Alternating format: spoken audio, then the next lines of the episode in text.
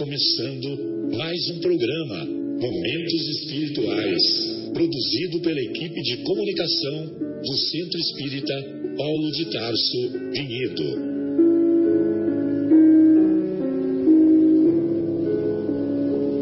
Se guardas contigo o estigma do sofrimento, indagando pela solução dos velhos problemas do ser e da dor, se percebes a nuvem que prenuncia a tormenta e o vórtice traiçoeiro das ondas em que navegas, vem conosco, estudemos a rota de nossa multimilenar romagem no tempo, para sentirmos o calor da flama de nosso próprio espírito a palpitar imorredouro na eternidade e acendendo o lume da esperança.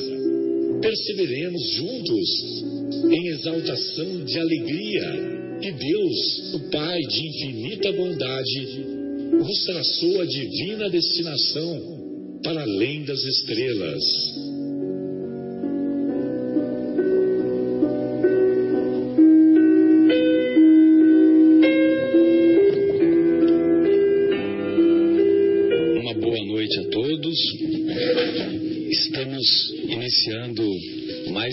Edição do programa Momentos Espirituais, programa que é produzido pelo Departamento de Comunicação do Centro Espírita Paulo de Tarso, aqui de Vinhedo, São Paulo, Brasil, América do Sul, planeta Terra.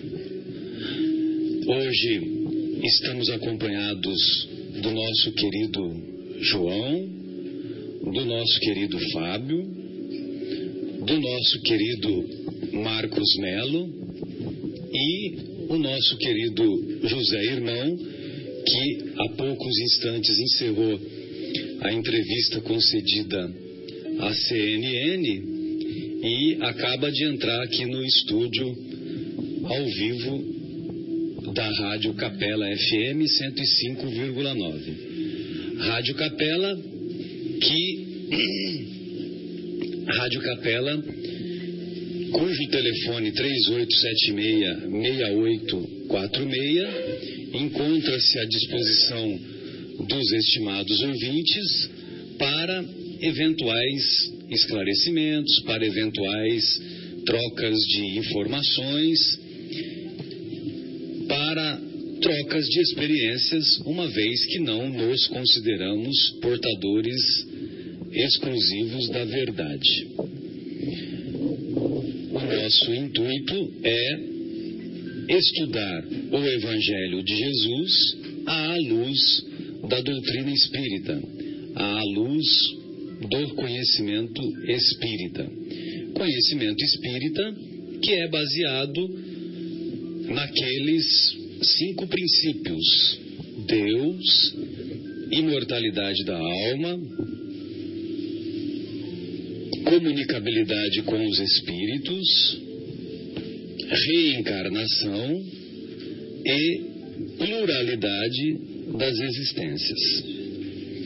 Muito bem, estamos estudando o capítulo 20, como fazemos semana a semana, o capítulo 20 de O Evangelho segundo o Espiritismo e o capítulo 20 é intitulado Os Trabalhadores da Última Hora. E, evidentemente, é baseado naquela parábola conhecida, muitas vezes de difícil interpretação, a, a parábola conhecida como parábola do festim das bodas. Não, Ou melhor, da- parábola dos trabalhadores da última hora. É que a parábola do festim das bodas é- tem muita semelhança. É verdade. Obrigado, Fábio. Então nós vamos ler a parábola e depois iniciaremos os comentários. O reino dos céus é semelhante a um pai de família que saiu de madrugada a fim de assalariar trabalhadores para a sua vinha. Tendo convencionado com os trabalhadores que pagaria um denário a cada um por dia, mandou-os para a vinha. Saiu de novo à terceira hora do dia e, vendo outros que se conservavam na praça sem fazer coisa alguma, disse-lhes: Ide também vós outros para a minha vinha, e vos pagarei o que for razoável. Eles foram. Saiu novamente a hora sexta e a hora nona do dia, e fez o mesmo.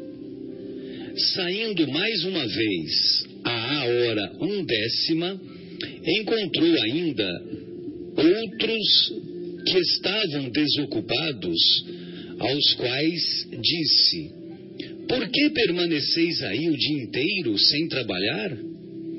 É, disseram eles, que ninguém nos assalariou. Ele então lhes disse: Ide vós também para a minha vinha. Ao cair da tarde, disse o dono da vinha àquele que cuidava dos seus negócios: Chama os trabalhadores e paga-lhes, começando pelos últimos e indo até aos primeiros.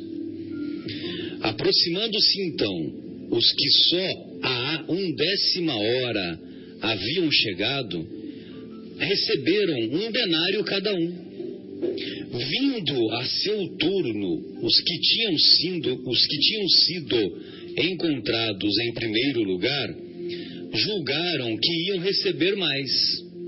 Porém, receberam apenas um denário cada um. Recebendo-o, queixaram-se ao pai de família, dizendo: Estes últimos trabalharam apenas uma hora e lhes dás, tanto quanto a nós, que suportamos o peso do dia e do calor.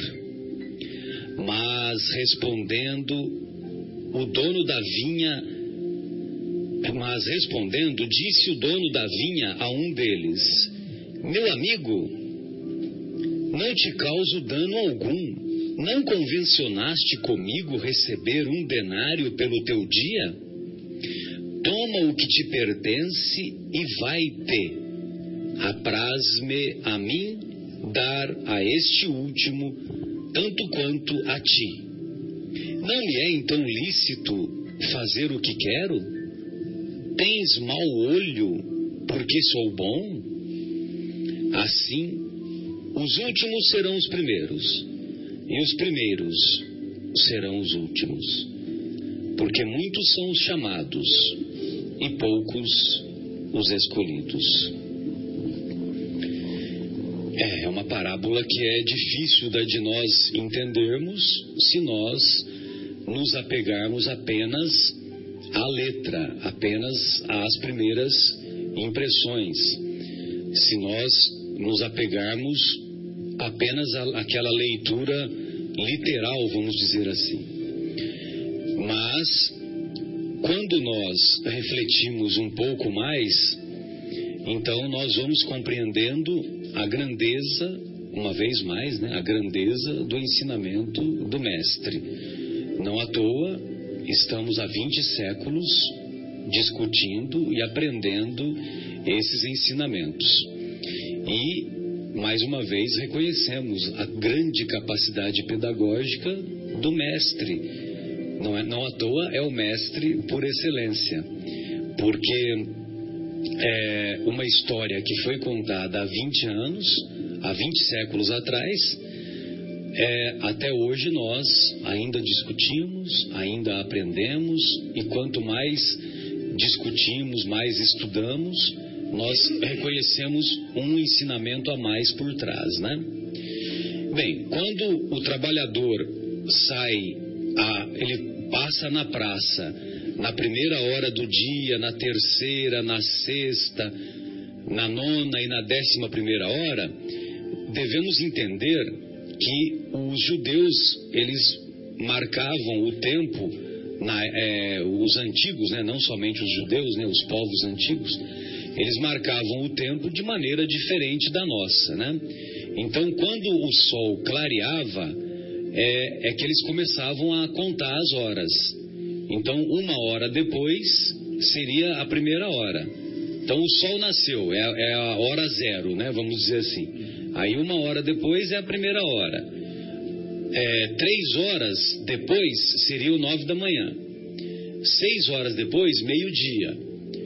É, nove horas depois seria três da tarde e a última hora seria 5 da tarde, né? Vamos a décima dizer. segunda hora. Décima primeira. A décima segunda hora. Seria seis da tarde. Seria né? seis da tarde quando o sol se punha, né? E a última hora é a décima primeira hora, que é às 5 da tarde, né? Exatamente. Então, pois não, Fábio, o que, não, que você não, ia falar? É só isso. Bem, então parece que é que há uma injustiça naquilo que o mestre faz, né? Porque aqueles que trabalharam desde o período da manhã, eles recebem o mesmo pagamento que aqueles que trabalharam só na última hora. Só que Jesus estava contando uma parábola, né? Não é uma é, não é uma, uma historinha de ninar, né? Ele é uma, uma parábola com o objetivo de nos fazer pensar, de nos fazer refletir. Então, ele convencionou que pagaria o mesmo valor tanto para os trabalhadores que chegaram no início quanto para os que chegaram no final. E para ilustrar essa um entendimento maior, eu vou contar uma, uma história que o nosso querido Rossandro contou. Eu acho que eu já tive oportunidade de contar aqui, mas eventualmente para aqueles que ainda não estiveram, que essa história acho que ilustra bem o porquê que, tá, que temos a justiça no, na compreensão de que o pagamento do trabalhador que trabalhou teoricamente menos hora, ele é, não há injustiça nessa, nessa, nessa história de Jesus, né? E mesmo assim, uma aplicação nos dias de hoje. Então o Rossandro ele conta que ele estava para estava é, para pegar o, o, avião, o avião que ele ia fazer uma, uma, uma viagem de trabalho ou de, de palestras, né? E o avião ia sair às duas da tarde. Ao meio-dia ele tinha que sair da casa dele para ir pro, pro aeroporto. Só que o, o, o notebook dele, onde que estavam as palestras, tudo prontinho, o notebook deu um problema lá Coitado. e ele não conseguia resolver, né? E ele ficou inseguro porque todo o material de apresentação estava lá. Aí indicaram, indicaram-lhe um, um especialista em computador e o cara foi lá cedinho, né? Oito da manhã já estava lá tentando resolver o problema. E aí passou nove da manhã, dez da manhã, ele começou a ficar aflito, o rapaz não conseguia resolver, dez e meia, Aí indicaram um outro funcionário. Aí um, um outro especialista. Aí o cara chegou por volta das 11 horas, né? Aí ele fez lá o serviço que tinha que fazer. É... Em 15 minutos ele resolveu o problema.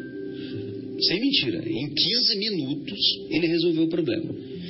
Aí o, o Rossando perguntou: é, quanto que é o seu serviço, amigo? Achando que o cara ia cobrar 15 real, 50 real, né? Eu estou falando 15 real de, de brincadeira, né? Lógico que são 15 reais, 50 reais, né? É, aí o, o, o Rossandro esperava ouvir um valor como esse, né? Aí o rapaz respondeu, não, o meu trabalho é 250 reais. O quê? O, o, Rossandro ficou surpreso, né? 250 reais, 15 minutos. Eu, ah, você chegou faz 15 minutos. Não. Em 15, você vai cobrar de mim 250 reais por 15 minutos? Aí ele falou: Não, Rossandro, eu não estou cobrando 15 minutos. Eu estou cobrando os quatro anos que eu fiz a faculdade, o, todos os livros que eu comprei, aqueles livros sacrais para eu entender o mecanismo de funcionamento do computador, a, todo aquele, aquele trabalho, aquela, aqueles capítulos chatos que ninguém aguenta ler. Eu estou cobrando ônibus, os ônibus que eu tomava, a refeição que eu tomava, os finais de semana que eu deixei de, de ficar com a minha família, para poder me dedicar aos estudos, para chegar aqui agora e resolver o seu problema. Em 15 minutos. É isso que eu estou cobrando. Que lição, hein? Que lição. Aí sabe o que ele falou, Marcos? Aí uma, o, o Rossandro, né, na generosidade e na compreensão dele, ele falou: Eu vou lhe pagar 300 reais, porque você acaba de me explicar a parábola dos trabalhadores da última hora. Quem tem sensibilidade, né? Capta. Capta a parábola dos trabalhadores da última hora. Ou seja, a, o conhecimento, né? A, todo o conhecimento que ele tinha, todo o conhecimento que ele adquiriu, é, vamos transportar para a história do Espírito, né? Então, faz 20 séculos que nós ouvimos no recesso das nossas consciências, nós ouvimos, nós ouvimos o, os ensinamentos do Mestre. Sim. Faz 20 séculos que nós somos convidados. Faz 20 séculos que nós nos recusamos a aceitar o convite. Né? E então agora nós estamos um pouco mais amadurecidos e estamos dispostos a pelo menos aceitar o convite. Né? Aceitar o convite e a trabalhar para diminuir as nossas imperfeições através da aquisição das virtudes morais e do conhecimento. Então, por exemplo, nós temos uma trajetória imensa ainda pela frente. Né? Nós temos aqui o nosso querido José Irmão, que ele, ele, ele, ele é um artista plástico, né? ele tem esse dom e desenvolveu essa capacidade. E certamente nós, um dia, também, também entraremos nessa, nessa área para também desenvolvermos é, toda a sensibilidade que o artista, que o artista tem a, essa capacidade de, de desenvolver. Certamente ele também Uh, um dia trabalhará na, na, esfera, por exemplo, da medicina, na esfera da engenharia, para desenvolver outras capacidades, né? Então, então a, ao longo da trajetória do espírito, né, o, o trabalho que, que, que se segue, uh, ou o salário que é, que é oferecido, é o mesmo daquele que começou lá, lá no no, no, no tempo dos primeiros cristãos. Né? Ou seja, aqueles, aqueles dos primeiros cristãos, eles continuam recebendo o salário deles, porque eles continuam, é, continuam sendo fiéis às suas atividades voltadas para a prática do Evangelho. E nós, que agora aceitamos o convite, também vamos receber o mesmo salário. Então, para ponto de partida, né, companheiros, era isso que eu gostaria de deixar e como uma reflexão inicial, né, e gostaria de ouvi-los, né, o, e agradecer a presença uma vez mais do, do, nosso querido José Irmão, que veio, que veio a brilhantar e, e dar o, a sua contribuição. Muito obrigado, viu, José? É, Fabinho, fica à vontade aí, vamos desenvolver o tema. É, no livro Renúncia, o, a personagem de Alcione, ela fala uma frase muito linda. Assim, ó, a felicidade tem as suas bases no dever cumprido.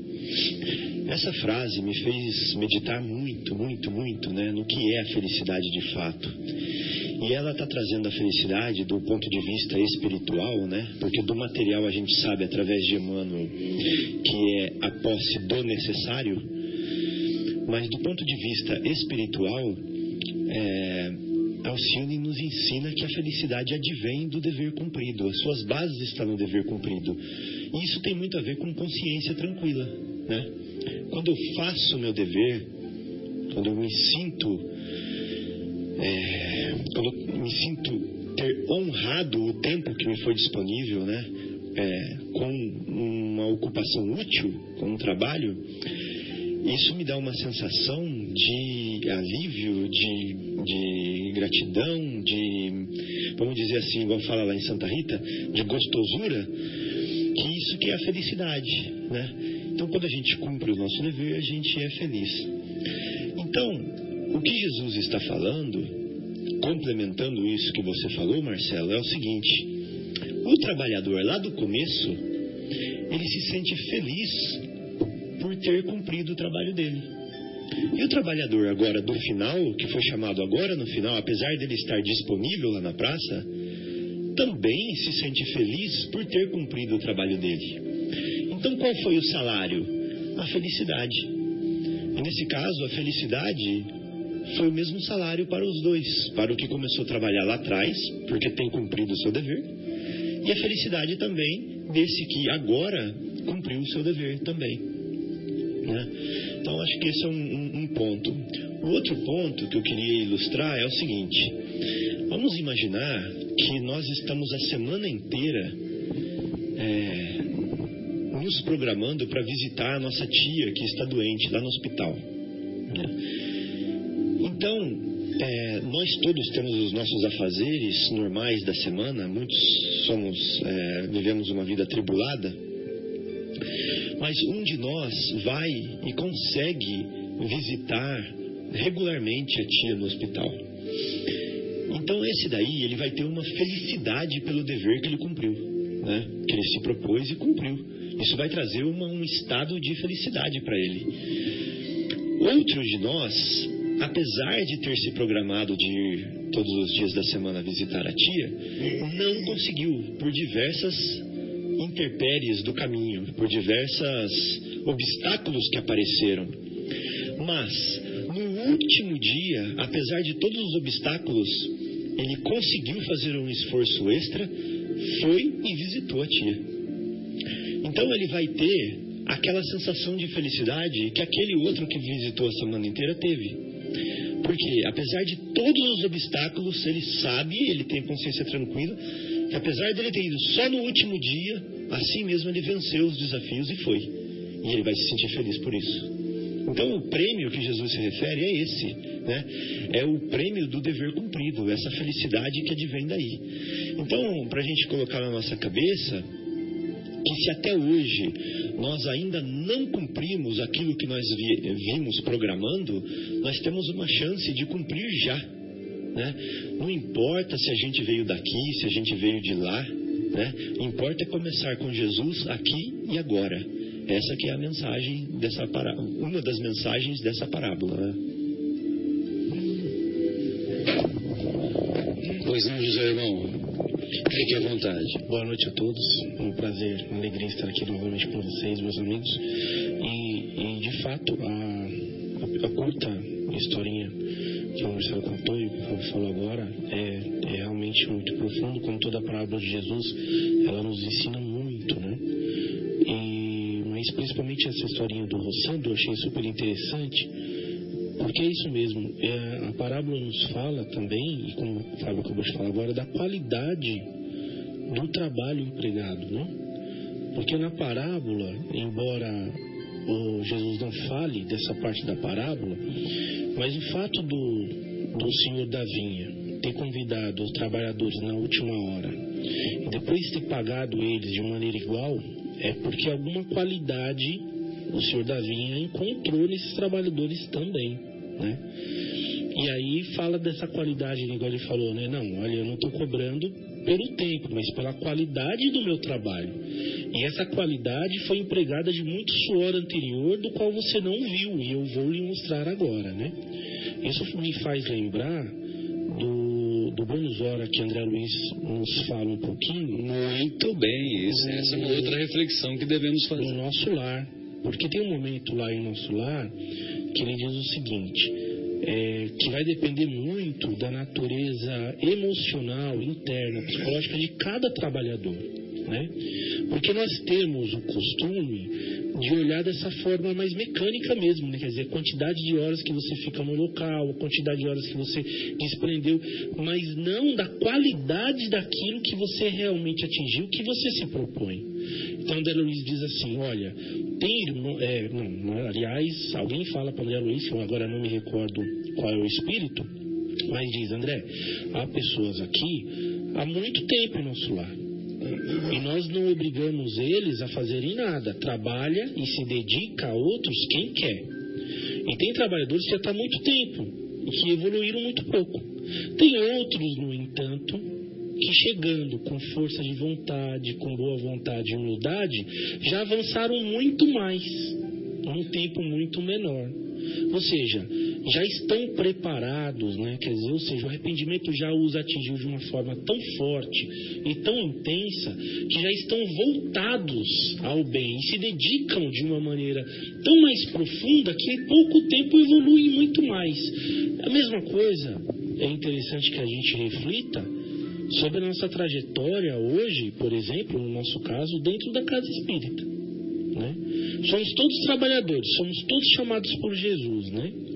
E aí, é, Emmanuel diz, se não me engano, no Fonte Viva, aqueles trabalhadores que chegam, que começam a trabalhar, mas depois fala que o centro não, ele não se adequou ao centro, que tem irmãos que são difíceis, né? É porque o sistema do centro não lhe agradou, né? Então começa a arrumar um montão de desculpas e logo vão para outros centros, se desajustam em outro centro e assim por diante. Há aqueles, no entanto, que chegam, não perguntam de condições, não, não, não colocam nenhum tipo de, de condição nem nada, apenas regaçam as mangas e começam a trabalhar.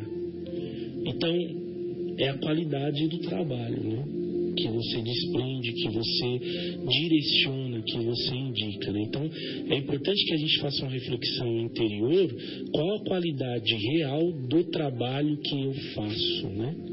Ou seja, é, qual é o, a, a, o, o, o reflexo, o que o Evangelho causa em mim e, o que eu, o Evangelho causando em mim, o que eu reflito nas outras pessoas.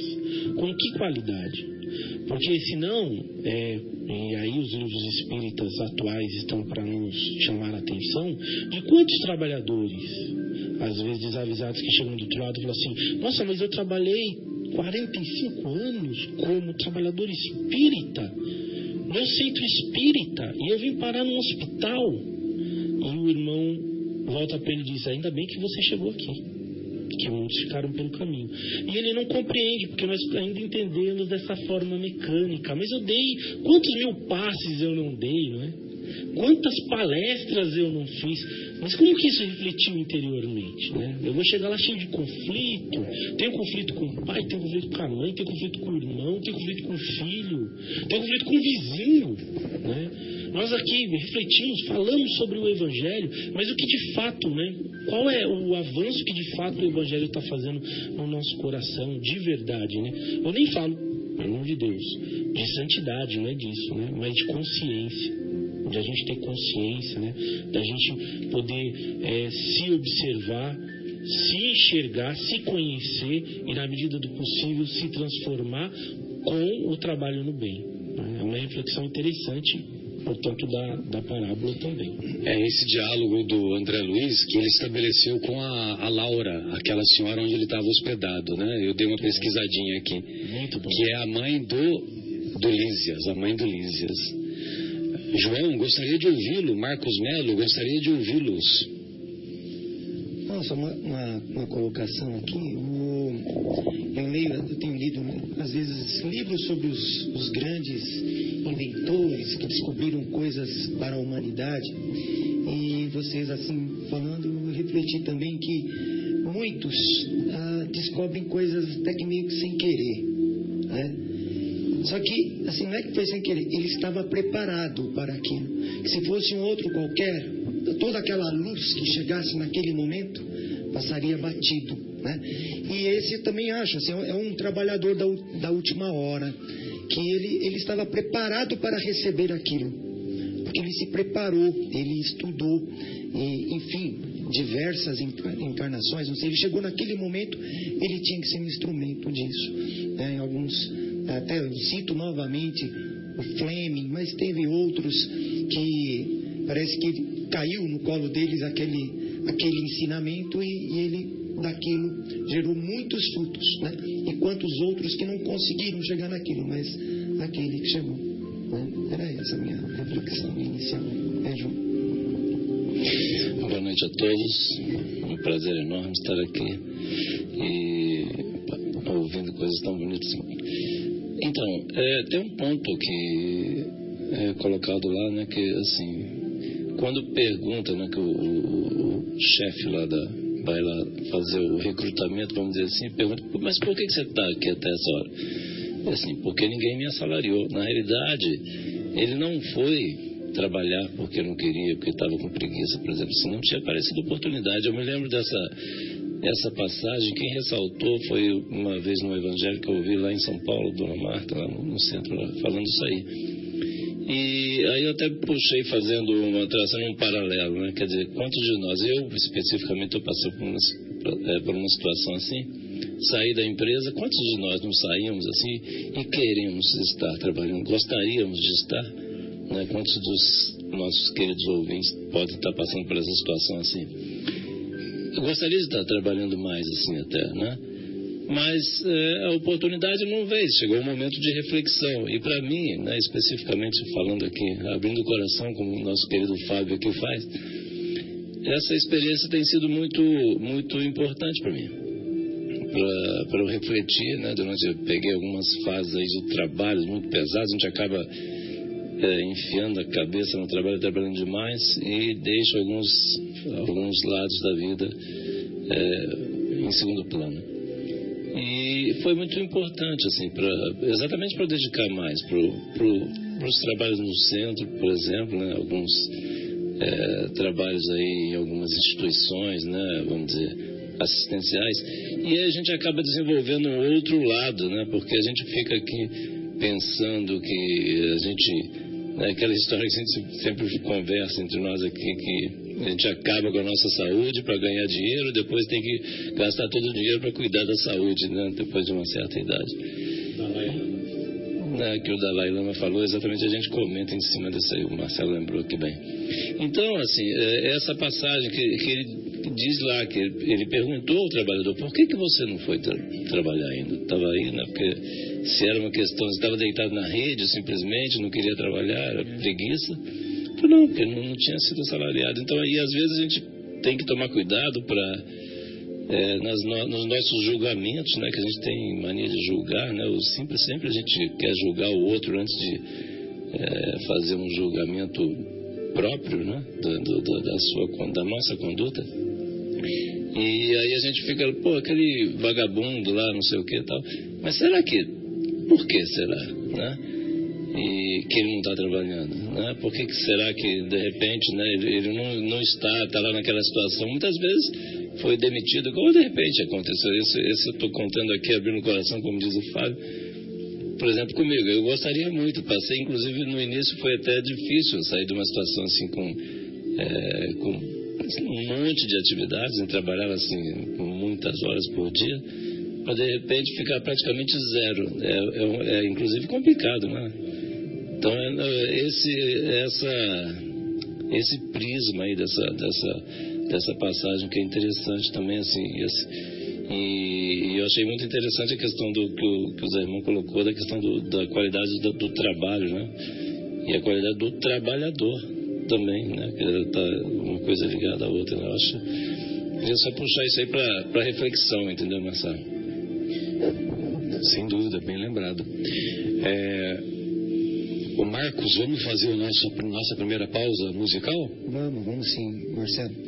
Bom, vamos então nesse primeiro intervalo ouvir de Milton Nascimento a música Cio da Terra.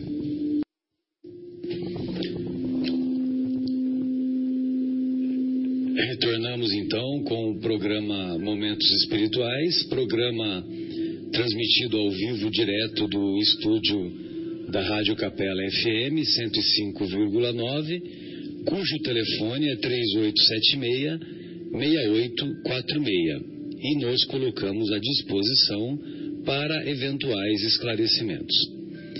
Estamos discutindo hoje o capítulo 20 de O Evangelho segundo o Espiritismo, capítulo intitulado Os Trabalhadores da Última Hora.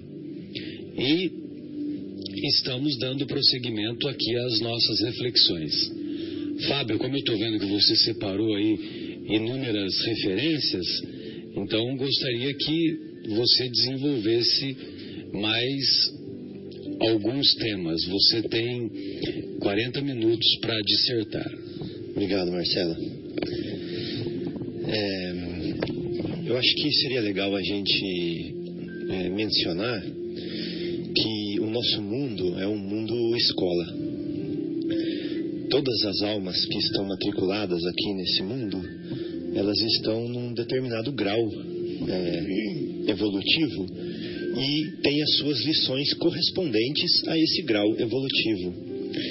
E o pedagogo supremo desse mundo, escola, é o nosso mestre Jesus, o Cristo.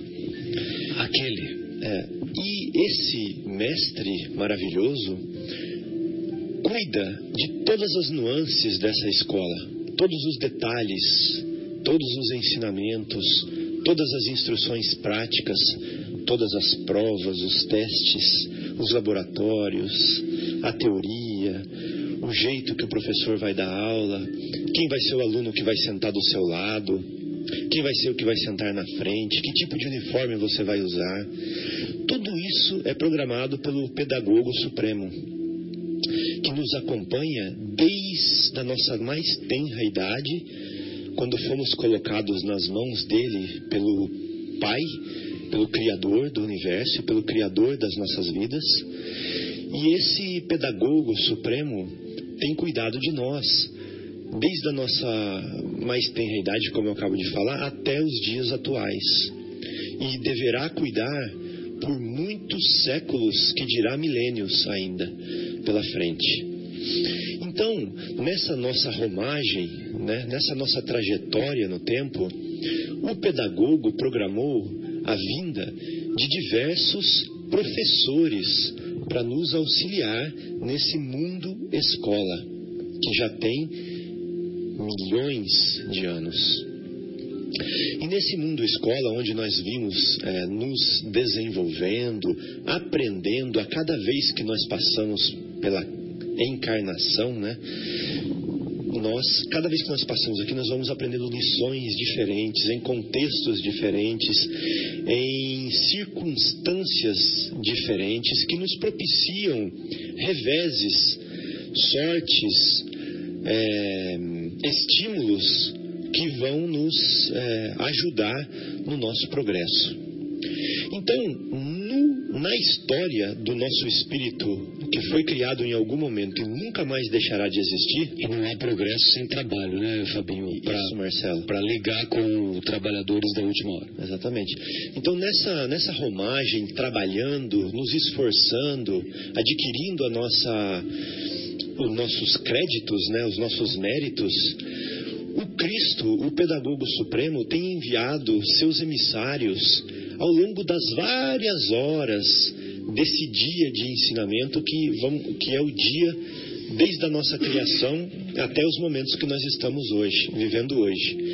Então, se nós chamássemos o começo do dia como o começo da nossa vida, como espíritos, nas, ao longo das horas nós recebemos visitas dos profetas lá do Antigo Testamento, que nos ensinaram bastante, dos reis, né, dos povos é, enviados do Cristo, mais experientes, com os quais nós já convivemos, como por exemplo os judeus, os egípcios, os arianos, os hindus e etc., com a sua sabedoria milenar. Até lembrei daquela música, Eu nasci há 10 mil anos atrás. É a época dos Vedas, né? 10 mil anos atrás, quando os, quando os, os irmãos estão tá falando aqui que, que para aposentar agora, é, essa é a musiquinha de quem vai se aposentar. Então, é, quem está aposentando agora, né? então, é, nós recebemos a, é, o amparo dessas civilizações sábias, nós recebemos a visita desses profetas, dos reis da antiguidade, nós recebemos a visita do próprio Cristo, né, que veio como, como dono da vinha nos oferecer serviços.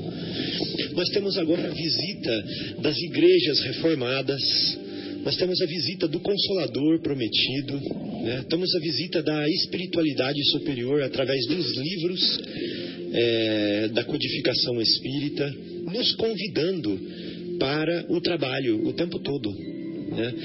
E é, nós que estamos vivendo esse momento aqui, é, para nós essa é a última hora.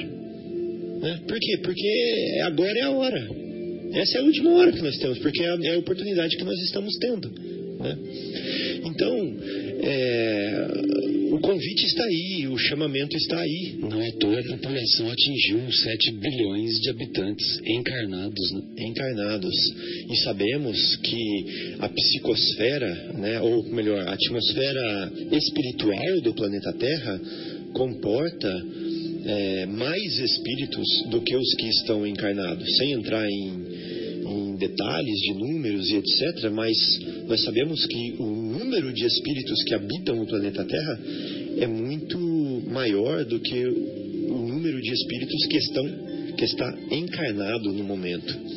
Então somos muitos, somos muitos e temos uma oportunidade ímpar na nossa mão de ir visitar aquela nossa tia agora, né, para a gente se sentir feliz, de fazer a nossa reforma íntima agora, né, de lidar com aquele problema, com aquele distúrbio sexual agora, né, de lidar com aquelas sérias crises de preguiça agora, né, de lidar com, as, com a nossa intemperança, com a nossa agressividade, com a nossa impulsividade agora. Então, é, por quê? Porque parece, parece, né, que tem muita gente boa já por aí parece que é, o bem ele já, já está começando a, a mostrar-se, né? porque antes ele ficava tão tímido diante de tanto mal, diante, diante de tanta coisa, que agora a gente já vê certas ações e fala assim: nossa, o mal está crescendo, mas agora tem bem aparecendo no meio dele aí, no, no meio dele já. Então a gente tem que ficar sempre atento para ver se está chegando a época da colheita, né?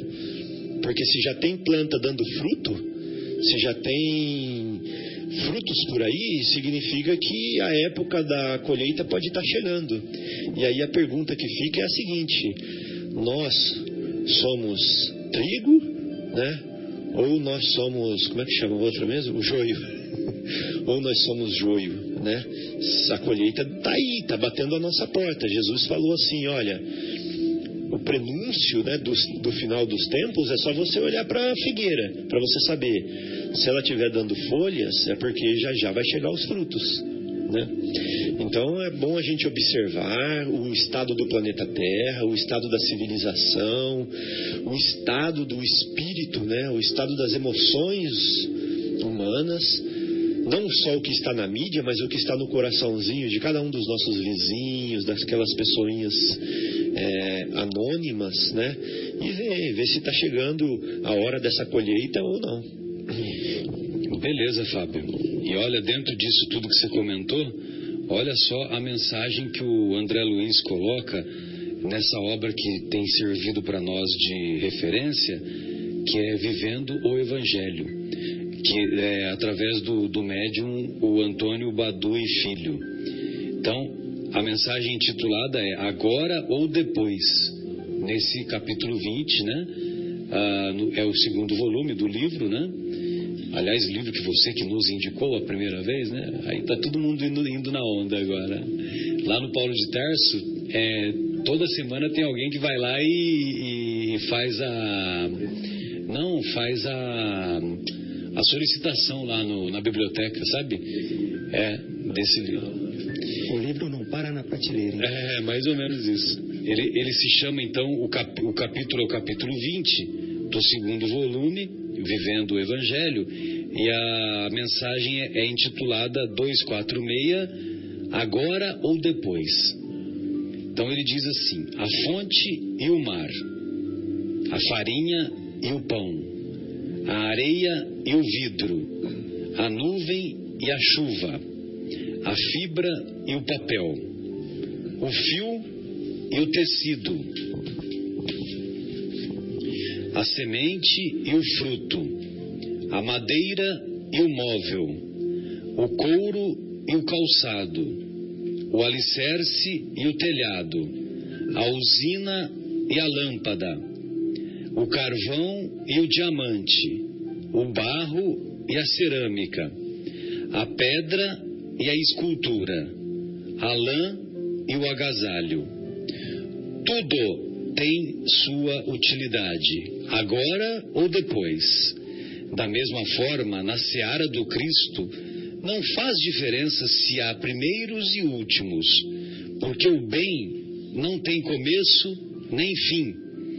Quando vem antes, permanece para sempre. Se vem depois, volta no tempo, corrige os erros e elimina o mal. Sensacional, né? Podemos encerrar o programa, né? Sensacional, né? Não faz diferença se há, na seara do Cristo, não faz diferença se há primeiros e últimos, porque o bem não tem começo nem fim. Quando vem antes, permanece para sempre. Se vem depois, volta no tempo, corrige os erros e elimina o mal. Então, por isso que Deus, Jesus, né? É Deus nosso Pai, Jesus, o, o Mestre por excelência, nossa referência. Por isso que eles têm o coração repleto de amor e de misericórdia e, e estão aí aguardando, né? Estão nos aguardando, né? A superação da nossa preguiça, a superação das nossas imperfeições, a superação da, da nossa capacidade, ou melhor, de desenvolvermos a capacidade de, trabalho, né? E eu, eu, me lembro que na, na, na, na obra do André Luiz, o nosso lar, né, Zé, que você fez referência, é, tem aquela enfermeira que ficou amiga do amiga do André Luiz, é Narcisa, né, o nome dela, e, e eu não, não sei se vocês se recordam que ela trabalha o tempo todo, né, o tempo todo. E eu ficava imaginando na minha cabeça, eu ficava cansado só de, de, de ficar imaginando o tanto que essa mulher trabalhou essa mulher que, a gente, que nós nos referimos é, lá no mundo espiritual, né? E ela falava que ela trabalhava assim diuturnamente, diuturnamente para acumular, é, para acumular bônus hora, para que ela tivesse possibilidade de interceder pelos, pelas pessoas que ela amava, né? E que ainda se encontravam em, em situação ah, ainda em situação inferior, né, vamos dizer assim, né? E não só familiares, né, como pessoas próximas, pessoas amigas, tal. Então, e aí eu me lembro que eu, no decorrer do livro, essa mulher trabalha o tempo todo, impressionante. Meu Deus, eu ficava cansado só de imaginar, né? Então essa mensagem vem muito a calhar, né, com os últimos serão os primeiros, sempre lembrando que na escala biológica é, quando você analisa a escala biológica, os primeiros seres vivos que foram, desculpe, que surgiram são os seres vivos mais rudimentares, né? Os seres unicelulares, depois os pluricelulares, né? Ah, então tem lá o fitoplâncton, as bactérias, ah, os vírus, as bactérias, ah, aí depois vem o, o fitoplâncton, aí depois vem os vegetais, depois os animais e assim por diante. E até chegar no homem, né? Que o, então, na escala evolutiva, veja você como que faz sentido né, o, o ensinamento do mestre. Né? Os primeiros serão os últimos, né? e os últimos serão os primeiros. O, o homem, como foi dotado da capacidade é, intelectual, ele acabou dominando a dominando a, a, natureza, né? E sempre lembrando que natureza são são obras da expressão de Deus, né? Então tudo isso daí fa, faz a gente refletir é que a, o mestre para se tornar o Cristo ele tem todos os conhecimentos de física, todos os conhecimentos de química, todos os conhecimentos de matemática, de biologia, né? Para poder nos dar todos esses esclarecimentos, né? E ainda estamos, muitas vezes, estamos distantes de compreender, por exemplo, quando ele diz: Não nos deixeis cair em tentação, né? Na oração do Pai Nosso. Pois não, Fábio? Então, Marcelo e ouvintes, é, e amigos daqui do estúdio. É interessante que há uma reclamação dos trabalhadores que vêm primeiro, né? Que começam a trabalhar no começo do dia na vinha. Eles não se conformam desse assalariador, desse senhor, pagar para os últimos o mesmo salário que pagou para eles, que foi um salário acordado, né? Então, eles receberam de passagem. É, eles receberam o que tinha sido acordado, já deviam estar satisfeitos. Mas, por picuinha, por mumunha, por ficar bisbilhotando, foram lá e viram que ele pagou a mesma coisa. Melindrezinho. É, para os outros. Então eles acusam o Senhor de injusto, porque devia pagar menos para eles. Então olha só como nós somos. O, o Senhor da vinha fala o seguinte: olha, ao invés de você ver que eu sou mal, porque eu estou pagando para eles menos, não, porque eu estou pagando para vocês o mesmo tanto que eu paguei para eles, apesar de vocês terem trabalhado mais, me veja pela ótica de que eu sou bom, porque eu estou pagando para eles o mesmo tanto que eu paguei para vocês, apesar de eles terem trabalhado menos, né? Então é aquela história da gente ver o copo metade cheio, metade vazio. Jesus estava o, o, trabalho, o Senhor da vinha, que é o próprio Jesus, né, nessa parábola, ele está falando para as pessoas terem olhos bons. Né? É, mas aí há um, um ponto importante, Fábio, está aproveitando o seu gancho, uhum. que aonde há injustiça? Não há. Porque ele diz assim, o que foi acordado com vocês, eu não estou pagando? Então não estava vendo injustiça nenhuma, né? Estava vendo realmente, é, se muito, um, um é, isso, não uma caridade, mas um, uma generosidade, generosidade uma bondade da parte do, do dono da Exatamente, da né? exatamente isso.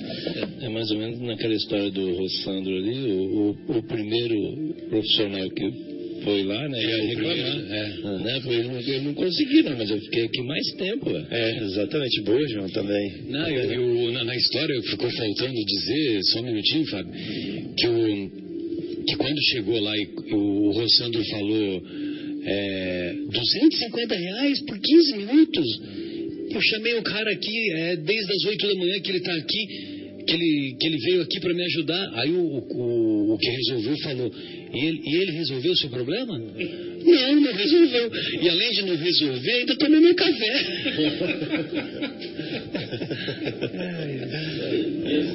e assim, ainda aumentou minha agonia, que agora está mais próximo da hora de eu ir embora. Está perto da última hora.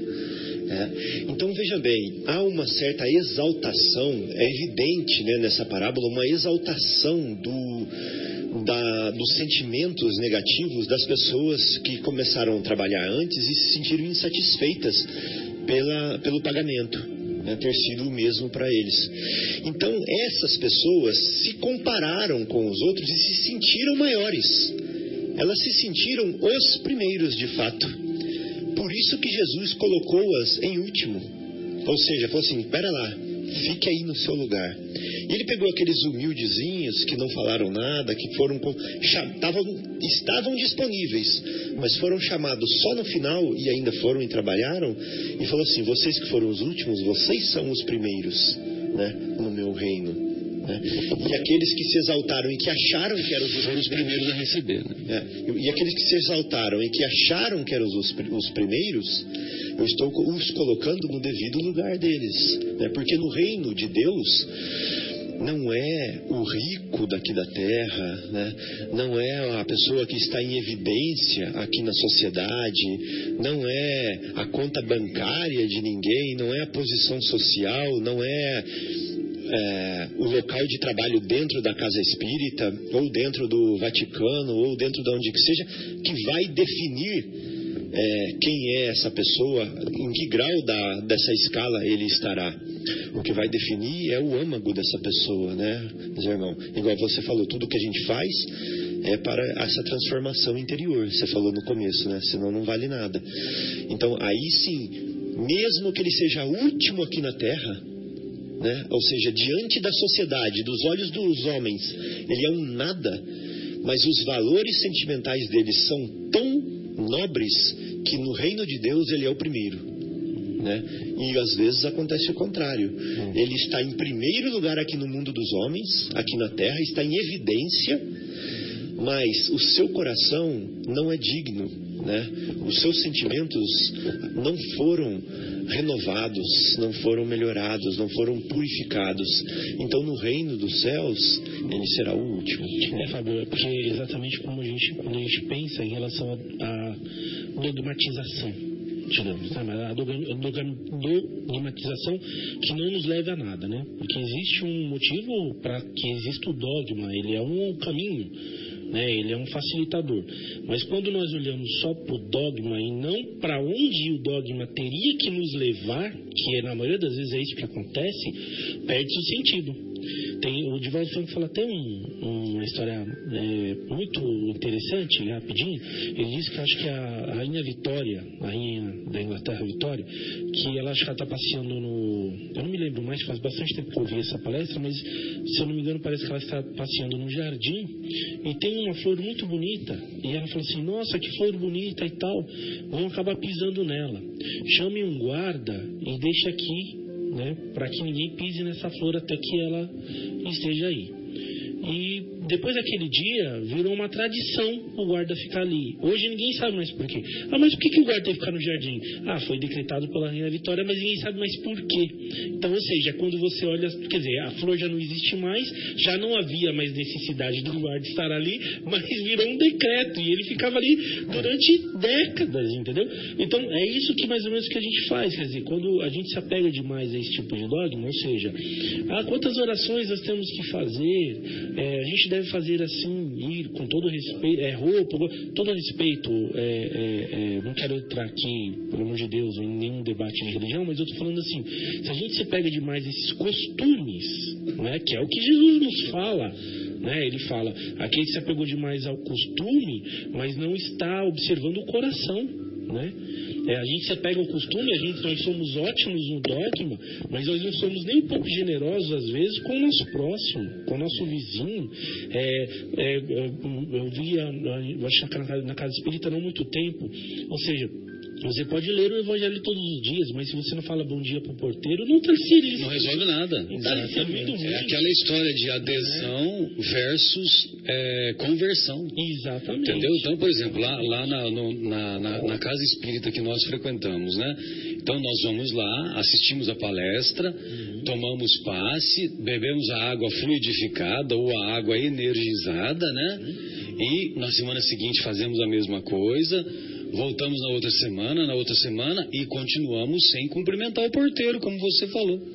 Então, quer dizer, o que, que resolve isso? É a mesma coisa quando frequentávamos a igreja católica, íamos às missas, comungávamos, entendeu? Saíamos da missa e saíamos já fazendo aqueles comentários infelizes.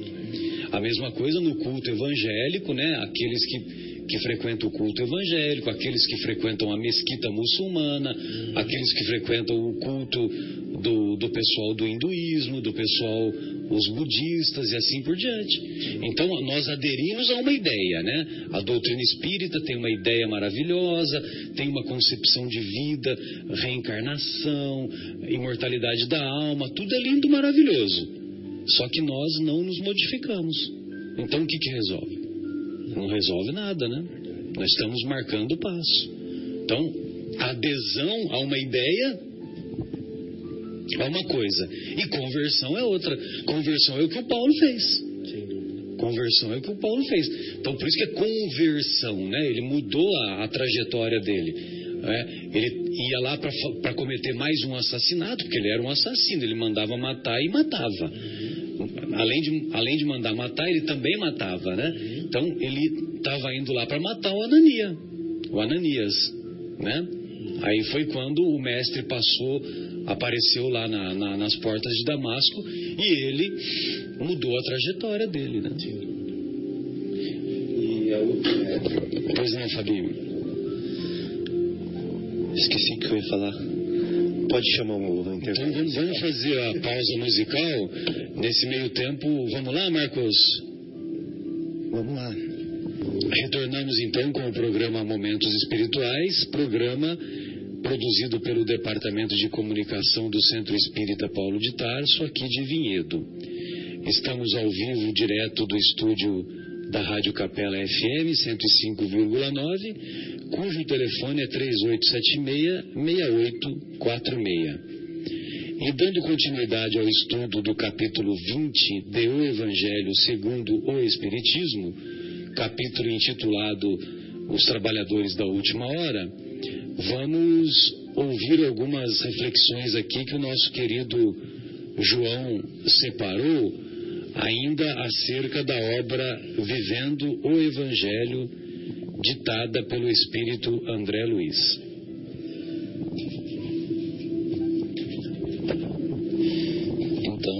Marcelo, ouvintes, é, desse livro, a, a, a lição 249, intitulada Missão Espírita, né, que aborda aí bem dentro da, da, da, linha que o, que o Fábio e o, e o Zé Irmão também puxaram aqui assim, aquela questão, né? Então o André Luiz diz assim: o orgulho te fascina, resolve com a humildade. A mágoa te acompanha, soluciona com a misericórdia. A irritação te consome, dá um jeito com a calma. A intolerância te arrasta, procura a bonança da indulgência. A incompreensão te agride, caminha atrás do entendimento. O egoísmo te domina, faz o exercício da caridade.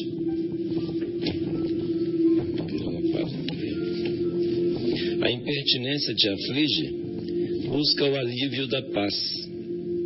A vingança te persegue, usa a barreira do perdão.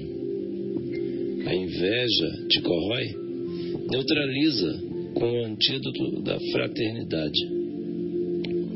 O ódio te tortura, liberta tuas possibilidades de amor.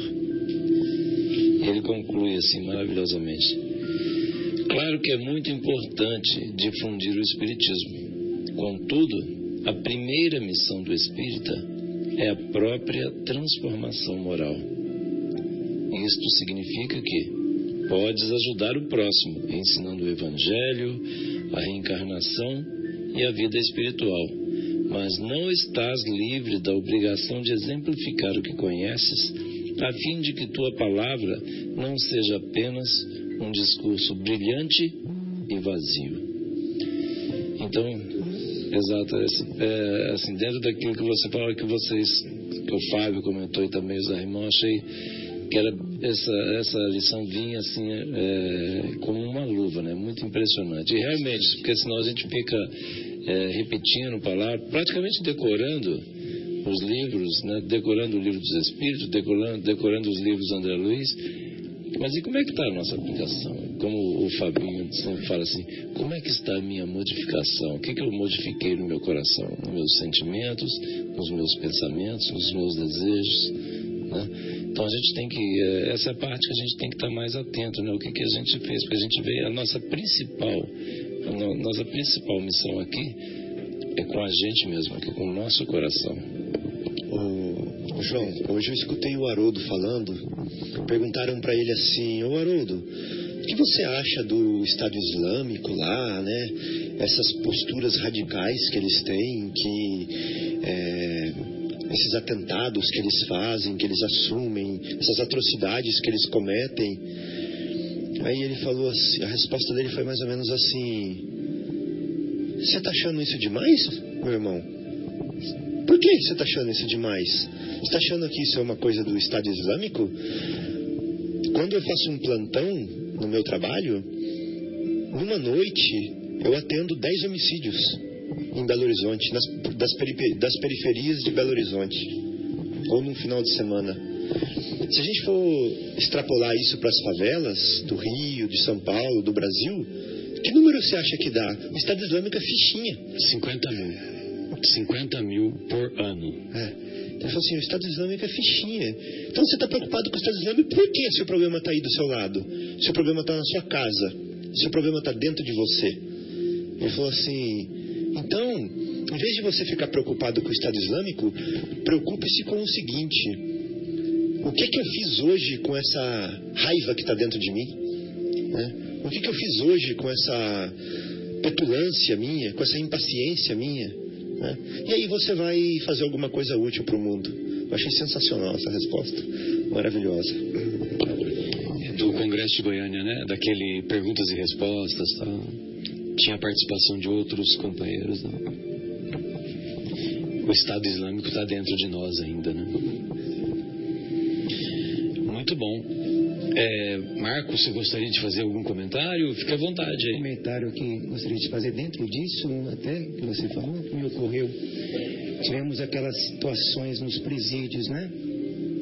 E, e teve um, acho que um ministro, não sei, que ele fez uma, uma brincadeira. Ele colocou isso no ar, né? Que, ah, o Maranhão morreu tanto, no Amazonas morreu tanto. E aí, Bangu, como é que vai, vai ficar atrás? Ou seja, o cara provocando, ele fez uma brincadeira e, e foi demitido.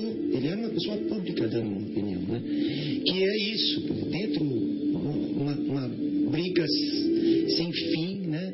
Uma coisa também que, digamos assim, é um Estado Islâmico. E a pessoa que tinha toda a oportunidade de dar uma declaração é, produtiva, fazer a coisa de Pacificadora. pacificadora, ele faz uma brincadeira, né? Uma brincadeira assim, super de mau gosto. né? Então ele diz, quanto mais morrer, melhor, digamos assim. Ele quis dizer isso, né? É, foi totalmente infeliz, né? São esses que têm que também pensar, né? E agir, é, até por, por ser um, uma pessoa pública, por ter um, um formador de opinião, enfim, né? É, é importante também lembrar que às vezes a mudança que nós hoje estamos, que está ao nosso alcance, às vezes é uma mudança consciencial, né? De consciência, ou seja, é, eu posso não ter atingido ainda todos os valores e, e, e todos esses dons, mas é, o estudo que o Evangelho nos dá, quando é, recebido de boa vontade, me dá é, a força, me dá a, a consciência, me dá, na verdade, a capacidade de repensar essas posturas. Porque, lógico que tem uma questão emocional muito forte envolvida, né? Então, por exemplo, todas as vezes que, como diz o livro, que eu estou sentindo ódio, é porque, ou raiva, ou irritação, ou impaciência, porque algo está me, algo está me irritando, algo está é, mexendo comigo profundamente, né? Então eu posso refletir sobre isso, né? É como eu falo, hoje é muito difícil é, qualquer tipo de prova em nossa vida passar em branco, é, sendo que nós temos o estudo do Evangelho. A gente não tem mais desculpa, em grande parte. Muito embora eu saiba que o lado emocional não se resolve do dia para a noite. Pelo menos eu estou falando no meu caso pessoal, né? Então, quando, nós, vezes- quando nós xingamos alguém no trânsito, Uhum, com o conhecimento que nós temos, uhum. Todo dia. é crime hediondo, hediondo Sim, sim, sim. entendeu? Sim, sim. Então não vou, não vou nem falar o restante. Uhum. Não vou nem falar o restante. Sim, sem dúvida. É, não digo nem do impulso que às vezes nós ainda temos, que é, vem no, no- do fundo, né? Aquela coisa, toda aquela evolução, toda aquele, né? Todo nosso, a nossa animalidade ainda, né? Muito próxima e tudo. Mas eu digo às vezes numa relação seja entre você e alguém muito próximo, seja entre você e o patrão, seja entre, seja entre você e um irmão, seja entre você e, e alguém que seja muito próximo de você, e quando você se sente às vezes traído ou perseguido ou alguma coisa desse tipo, lógico que ali, ali, há ali uma emoção. Mas aí você tem, é, por isso que diz que o evangelho é a luz, né? Vem essa luz da consciência e fala, poxa, mas está no evangelho, mesmo que eu não esteja sentindo. Aí entra a oração, aí entra a terapia do amor, né? Que é você buscar dentro do coração, dentro da oração, dentro da reflexão, essa transformação. E aí eu venho é, é, até falar com o irmão que está nos ouvindo, porque é uma coisa que eu procuro. Eu, eu acho que uma das palavras, o que mais fizeram efeito em mim é uma palavra de Chico, né? Uma frase de Chico que ele diz assim, que é muito falada dentro do centro espírita, ou seja, nós nós não podemos voltar ao passado para fazer um novo começo, mas nós podemos recomeçar hoje e fazer um novo fim. Ou seja, Deus é tão bom, né? E a vida é tão maravilhosa que nos dá inúmeras oportunidades, oportunidades, ou seja, a todo instante. a partir do momento que você acorda amanhã e você levanta, você pode muito bem reformular o seu pensamento, a sua mente, né? Você pode falar, olha, o que passou, passou. É, é, estou falando no sentido de que nós, até eu ouvi o Marcelo outro dia falando, nós nos prendemos muito ao passado, né? E nós nos amarguramos com as coisas que. é, ou a gente se prende ao passado, ou a ansiedade do futuro. Né? O que vai acontecer, como vai ser, nossa, aquilo que passou, aquilo que eles me fizeram e tudo. E o nosso presente vai indo embora como se ele não existisse. Né? E, e a palavra, como dizem por aí, é realmente um presente, porque é o momento que você está ali, é a oportunidade que você tem. Né? Então, essa, essa, é, esses trabalhadores da última hora, que é trabalhadores do momento, a qualidade do que nós estamos falando aqui, é importante a gente reformular a nossa mente, nos apegar a essa fé. Né? Não importa às vezes o que você fez no passado, às vezes o que te amargura, se você tiver a oportunidade de perder, de perder, per- de pedir perdão, peça, né? Mas é muito mais importante o bem que você pode fazer daqui para frente, né? É a nova postura mental que você pode ter daqui para frente, a esperança, o trabalho no bem que você pode cultivar daqui para frente. Eu acho que isso que Chico falou, que o Espiritismo nos traz, nos enche de esperança a todos os momentos, a todos os momentos. Porque embora às vezes a gente cometa alguns erros, alguns escorregões, coisas que às vezes a gente e não deveria ter falado, mesmo com estudo ou não, nos dá a oportunidade de refazer a mente, né? de ter essa esperança, humildade para voltar atrás, como eu disse, para pedir perdão, né? Para você poder compensar ou, ou acertar isso de alguma forma, é, mas você saber que você tem uma nova oportunidade de recomeço, né? de fazer melhor agora, de estar mais maduro, né? de, de poder evoluir de verdade. Né? Então, acho que essa palavra é muito importante nesse sentido. Sem dúvida. Muito bom.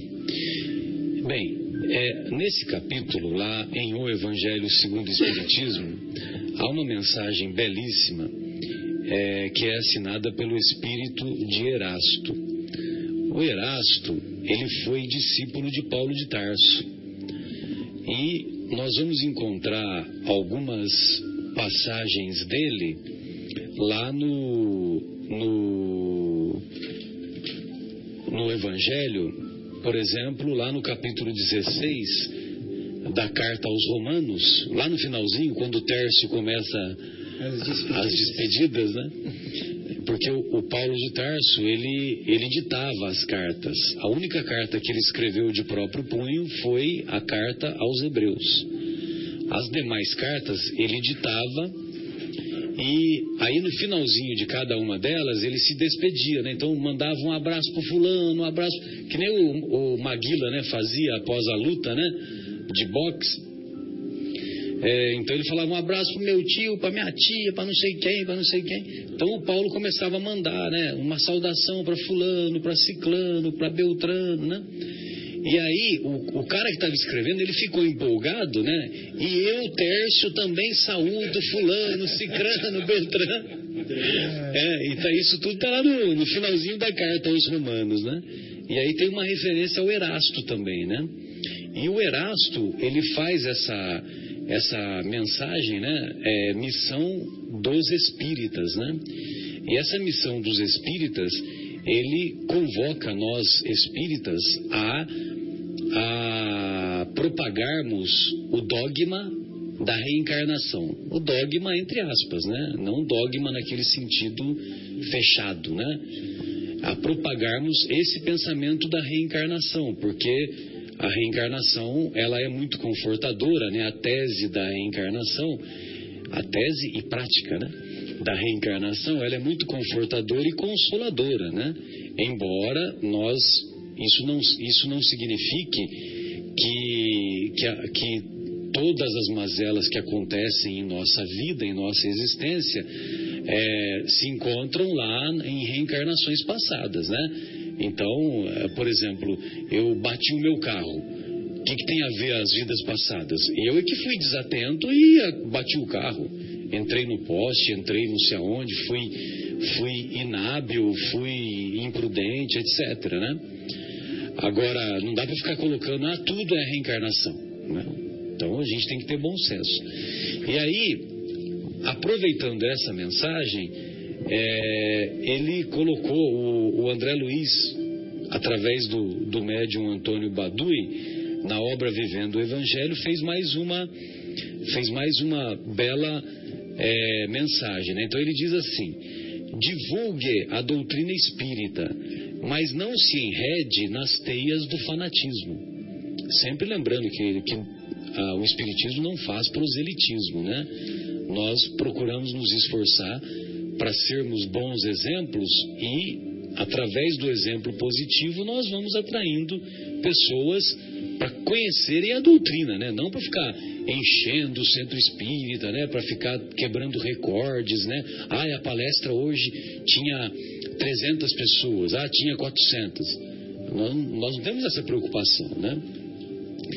Nós, temos, nós gostaríamos que mais e mais pessoas conhecessem a doutrina para ter, para ter um pensamento de estímulo, um pensamento inovador, um pensamento é, de conforto, de, de consolo, né? Então, com esse objetivo, sim. Ensine a reencarnação, mas não se escravize às revelações de vidas passadas, né? Ah, tudo, ah, é porque na vida passada, ah, porque eu fui isso, ah, porque eu joguei pedra na cruz. Ah, joguei pedra na cruz é demais, né? Pelo amor de Deus, né? Você acha que tinha um bilhão de pessoas jogando pedra na cruz lá? Nem cabe, né? Nem cabia lá no, no Gólgota lá, poxa. É, explique a mediunidade, mas não reduza os acontecimentos a simples mediunismo discorra sobre a vida espiritual, mas não se esqueça de que ainda está no corpo. Né? Nós estamos aqui encarnados, poxa. Então, hum, tudo bem, a gente precisa falar sobre a vida espiritual, né? Por exemplo, as obras do André Luiz, todos os livros do André Luiz é, têm o título, né? E o subtítulo, A Vida no Mundo Espiritual. Então, o André Luiz foi um repórter que conta para nós como é que é a vida no mundo espiritual. Acho maravilhoso isso, né? É uma missão belíssima que ele teve lá nas obras do Chico. Discuta e argumente, mas não imponha seu ponto de vista a ninguém, né? Então, é, por exemplo, às vezes eu fico discutindo com o José Irmão, né, Zé? E, e, e nós não vamos nos digladiar, né? Nós vamos fazer a exposição, né? Então, nós espíritas expomos a ideia, não impomos a ideia. Pelo menos é, é, é assim que nós devemos nos comportar, né? Pelo menos deveria ser. Fale sobre os temas doutrinários, mas não transforme o assunto em tortura para os outros. Eu, particularmente, quando as pessoas perguntam para mim, aí eu falo. Entendeu? E aí também, se eu começar a falar, aí perguntou, segura agora, entendeu? Porque aí eu vou, vou falando. Mas também não vou ficar a vida inteira falando, né, Fabinho? Porque chega uma hora que as próprias pessoas, né, se cansam, né? Apregoe sua fé, mas não agrida a crença alheia. Tudo bem, a gente pode falar sobre a reencarnação, sobre a, a imortalidade da alma. Tem pessoas que a gente está falando, a gente está até vendo a ironia, a gente está até vendo, ai, como que você é bobo, né? Como que vocês têm, um pensamento tolo, né? É, exatamente, referindo-se a nós, né? Mas não tem problema, a gente está lançando a nossa sementinha. Só que isso não significa também que nós vamos é, impor goela abaixo né, o nosso pensamento. Vamos respeitar os pensamentos daqueles nossos interlocutores. Saliente a reforma íntima, mas não assuma a postura de censor dos costumes, né? Ou seja, a, a Nete Guimarães ela costuma falar, né, que ela não é, ela não é fiscal de consciência alheia, né? Você já viu ela falar isso, né?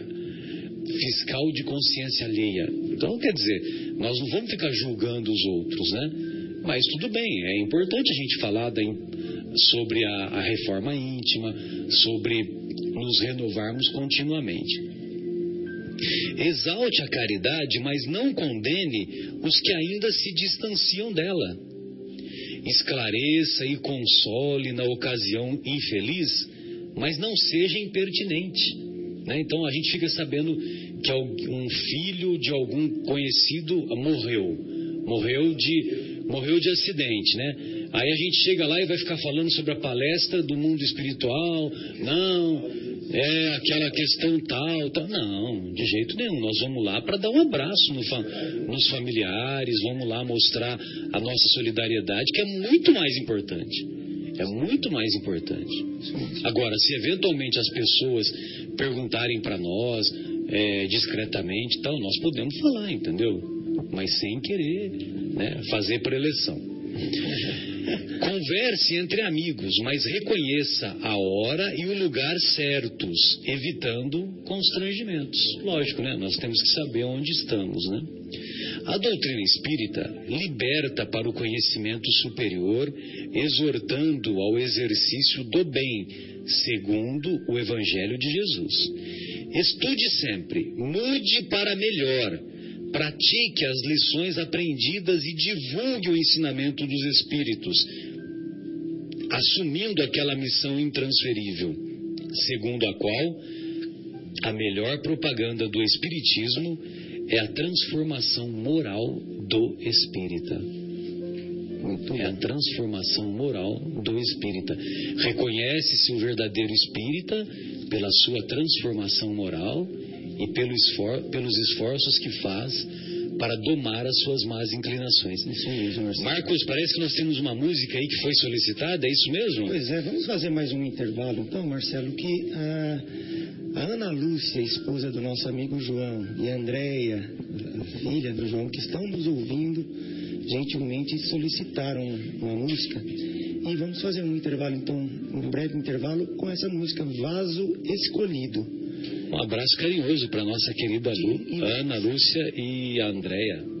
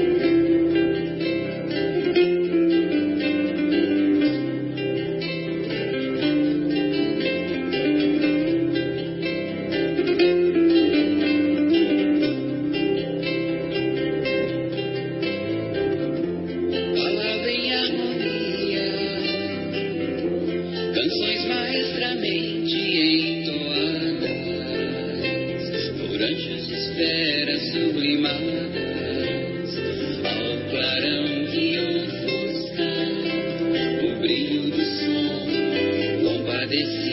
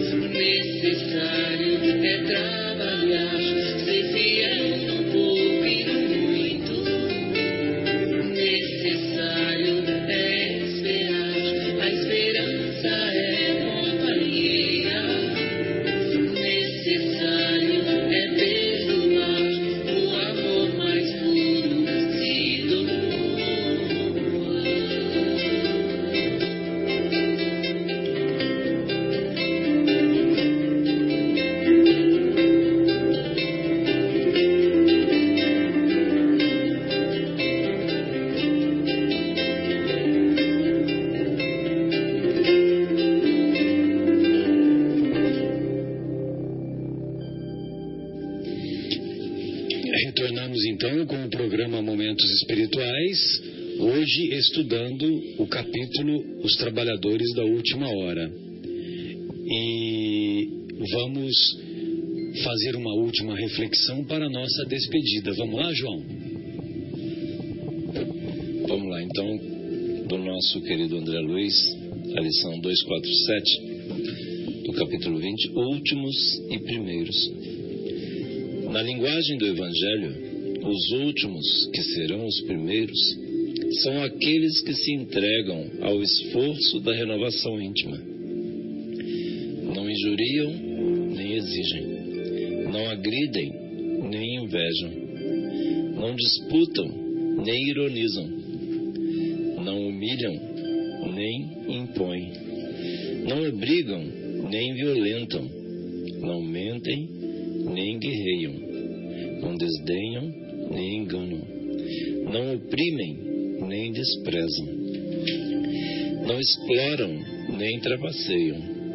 não odeiam nem se envaidecem.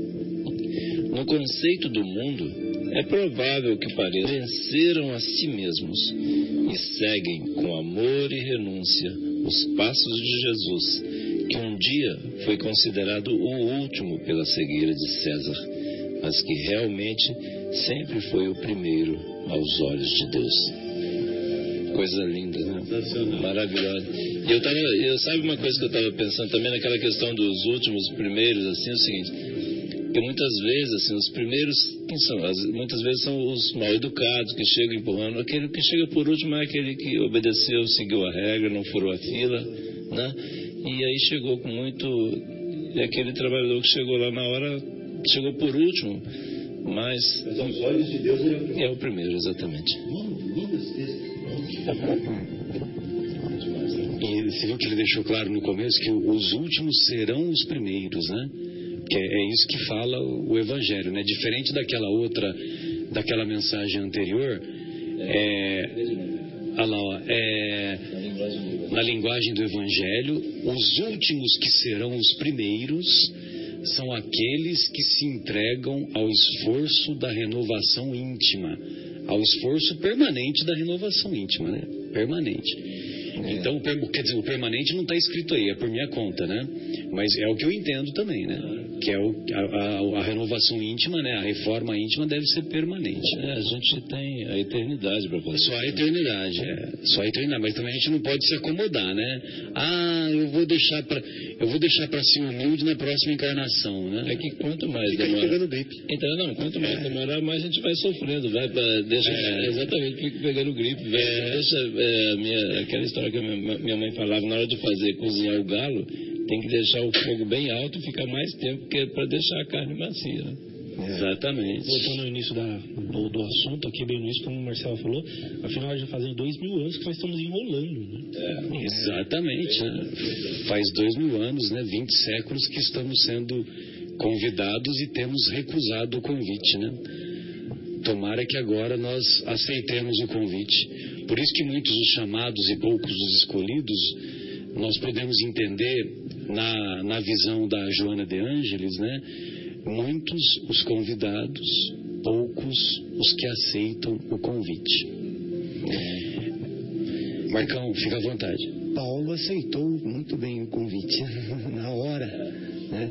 Mas uma brincadeira, até esses últimos chamados, os primeiros, né? os últimos serão os primeiros, né, Fábio? Você que está acostumado a andar de avião. O avião toca a roda na pista, o pessoal já solta o cinto, levanta, já vai pro corredor, já pega a mala e já quer sair do avião. Ele nem parou, está taxiando ainda. Né? Aí, Isso ficava lá atrás. não, exatamente, é vira uma bagunça.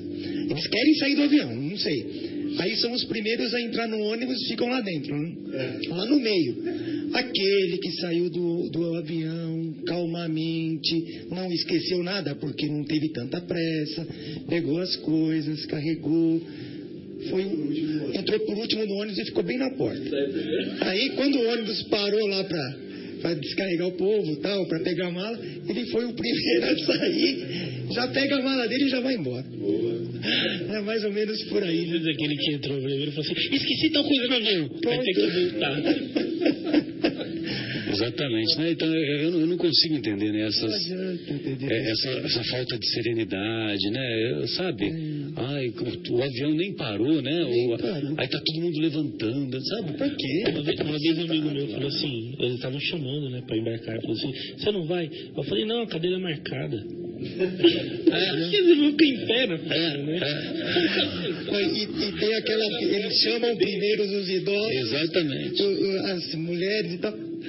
Vai todo mundo. Mulher com criança. tá? Eu quero o grupo dele. Ele vai... É, Senhor, é o grupo A. É mais ou menos isso, né? Tá vendo só como é que nós fazemos, ou como que o Evangelho de Jesus tem essa, tem essa maravilha, né? De, de, de nós aplicarmos nas mais variadas situações, né? É, dia a dia. Muito bom, amigos. Então foi para nós foi uma honra mais essas reflexões do programa e do dia de hoje, né? Uma honra amplificada hoje com a presença do nosso escultor José Irmão. José Irmão, aquela aquela definição do acho que o Divaldo que fala, né, numa das palestras, né, do como é que se chamava aquele aquele que fazia escultura no bloco de mármore famoso, né, o Michelangelo, né? Michelangelo, né? Então, o, é, o Divaldo fala que, olha, a, a figura está lá no bloco. Eu só vou atrás da figura, né? Ou seja, né, ele vai moldando, né? Mas é que ele tem a capacidade. só vou né? libertá-la. Só vou libertá-la, né? Mas está lá no bloco, né? Agora, só que se uma coisinha que errar também é uma. É, tem- só tem, tem um excesso de material que ele tinha que tirar. Tinha que, des- tinha que tirar, tinha que desbastar, né? Exatamente, ele já via a figura lá. Mais ou menos isso. Né? E é mais ou menos assim que é o reino de Deus, que é a obra divina no coração de cada um de nós, né? Que é mais ou menos assim que o Criador vai desbastando as nossas imperfeições, né? Muito bem, nós que da nossa da nossa parte nós sejamos capazes de facilitar esse trabalho dele, né?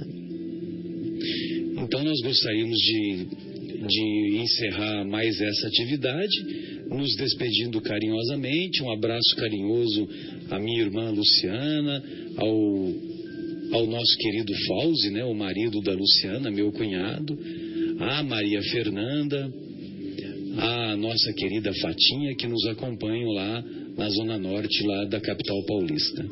E a todos os outros companheiros Se você não que sempre Guilherme, ele vai ficar chateado. que sempre também nos estimulam, lamentando hoje a ausência do nosso querido Guilherme e esperamos contar com a, com a sua presença carinhosa na próxima semana, viu, Guilherme? Um beijo carinhoso.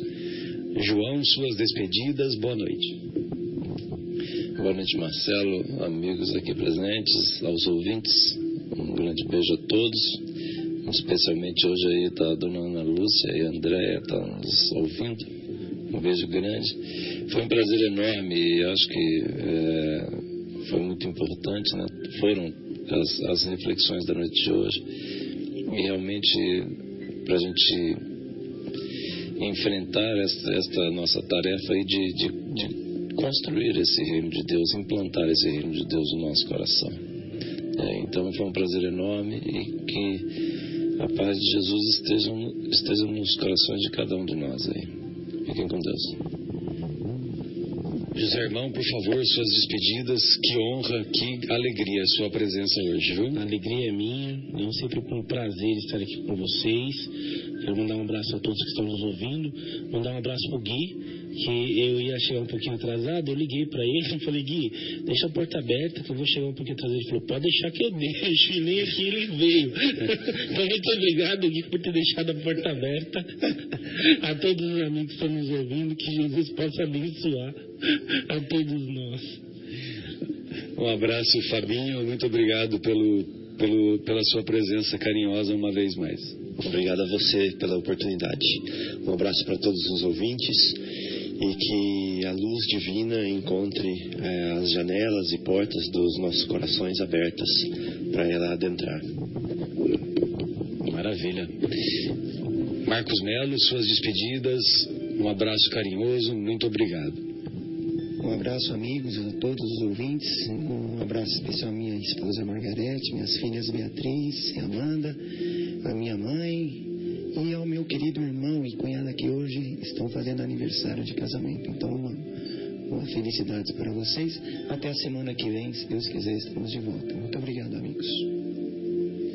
Beatriz é aquela que traz felicidade. Exatamente. Faz mal, pode falar. Beatriz é aquela que traz felicidade e Amanda, né? Olha o nome das filhas, né? Então, olha só, aquela que traz felicidade transborda amor, né? E Amanda, né?